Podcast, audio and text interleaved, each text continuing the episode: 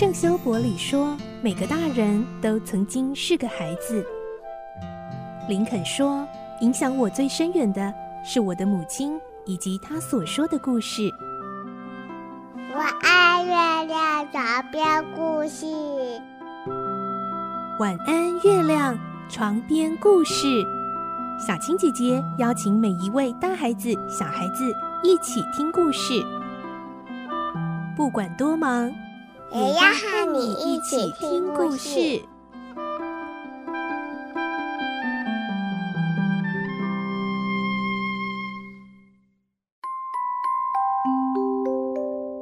晚安，欢迎你和我们一起听故事。我是小青姐姐，我们继续来听《仲夏夜之梦》，今天是二十一集。我们的故事内容取材自东方出版社《世界少年文学必读经典六十·仲夏夜之梦》同名书籍。我们会听到珀克将会告诉精灵国国王奥白朗，皇后蒂达尼亚醒来后第一眼看到的到底是谁？来听今天的故事。《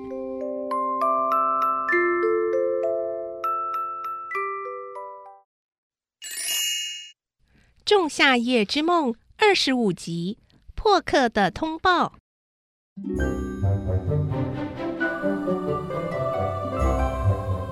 在森林的那头，精灵王奥白朗对于施予蒂达尼亚魔法的结果，想象了好多画面，还不断露出得意的笑容。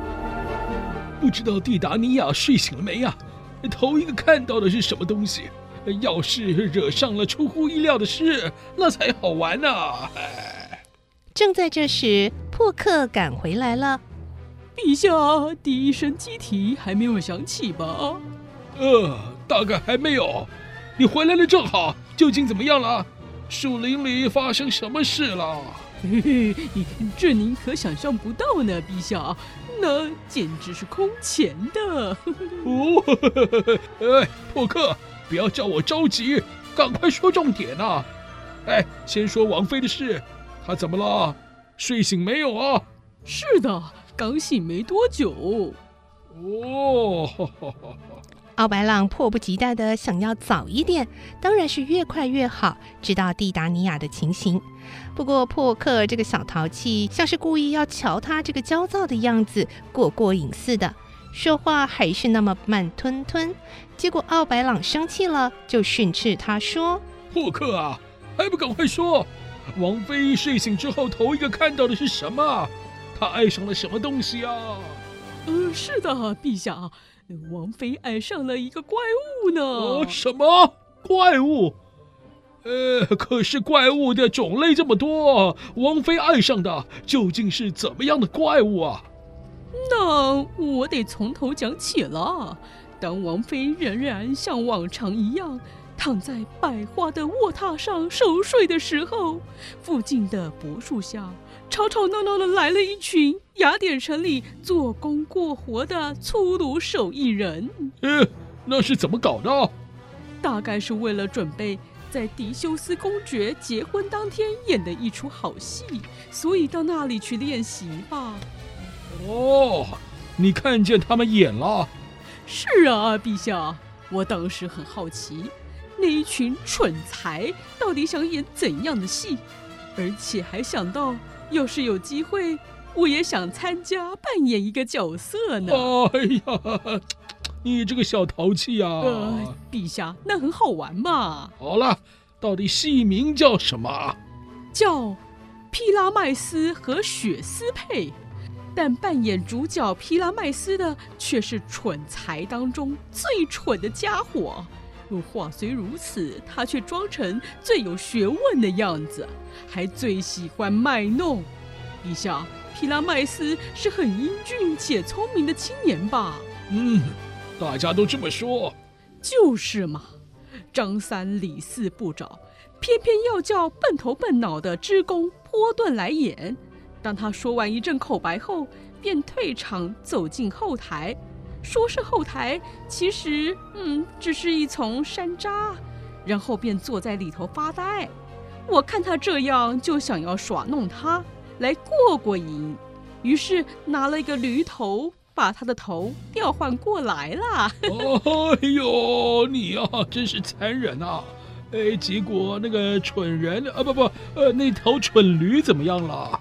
呃，不久后啊，因为必须上台去见他的雪丝佩，所以这位名演员又大摇大摆地走了出来。看他那装腔作势，满心以为自己是如何英俊的样子，哦，真的是叫人笑破肚皮。这可怜的家伙还不知道他自己的脑袋已经变了样。他的伙伴瞧见了，都吓得大叫一声，逃跑了。好像那个燕子啊，看见蹑手蹑脚走进他们的猎人一样。扑克边说边想着当时众人惊惶的情景。那时候，有人被砍断的树根绊倒，有的大声叫喊：“杀人啦！救命啊！”衣服和帽子都被荆棘划破的工人们，就这样狼狈的朝树林外没命的逃走了。哦，那时候啊，实在是 痛快极了。陛下没有瞧见，真是可惜。哎呦，你这个混蛋啊！哎，怎么可以幸灾乐祸呢？陛下，您自己不也是想拿蒂达尼亚王妃来寻开心吗？哎呦，你别胡说！我对王妃这么做是有正当理由的。像你那样随便找一个毫无罪过而且天真烂漫的凡人来胡闹，让人家受罪，是完全两回事。呃，不过话说回来啊，那头驴子后来怎么样了？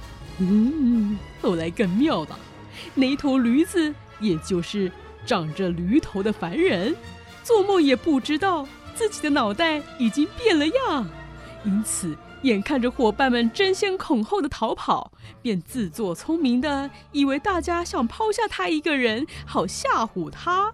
于是假装振作一番，张着好大好大的驴嘴，大声唱起歌来。蒂达尼亚陛下就是被他的歌声吵醒的。哦，那么蒂达尼亚爱上了那个笨拙的凡人了。是的。王妃醒来一见到他，便死心塌地地爱上了他，马上向他说起甜言蜜语来了。哦，原来如此啊！嘿嘿，蒂达尼亚，你头畸形的驴子，哎有趣的很呐啊！这比我想象的还要好啊！哈哈哈哈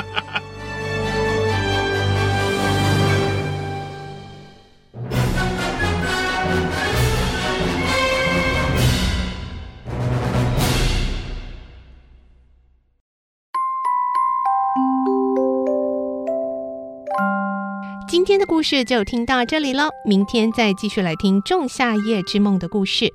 我是小青姐姐，祝你有个好梦，晚安，拜拜。小朋友要睡觉了，晚安。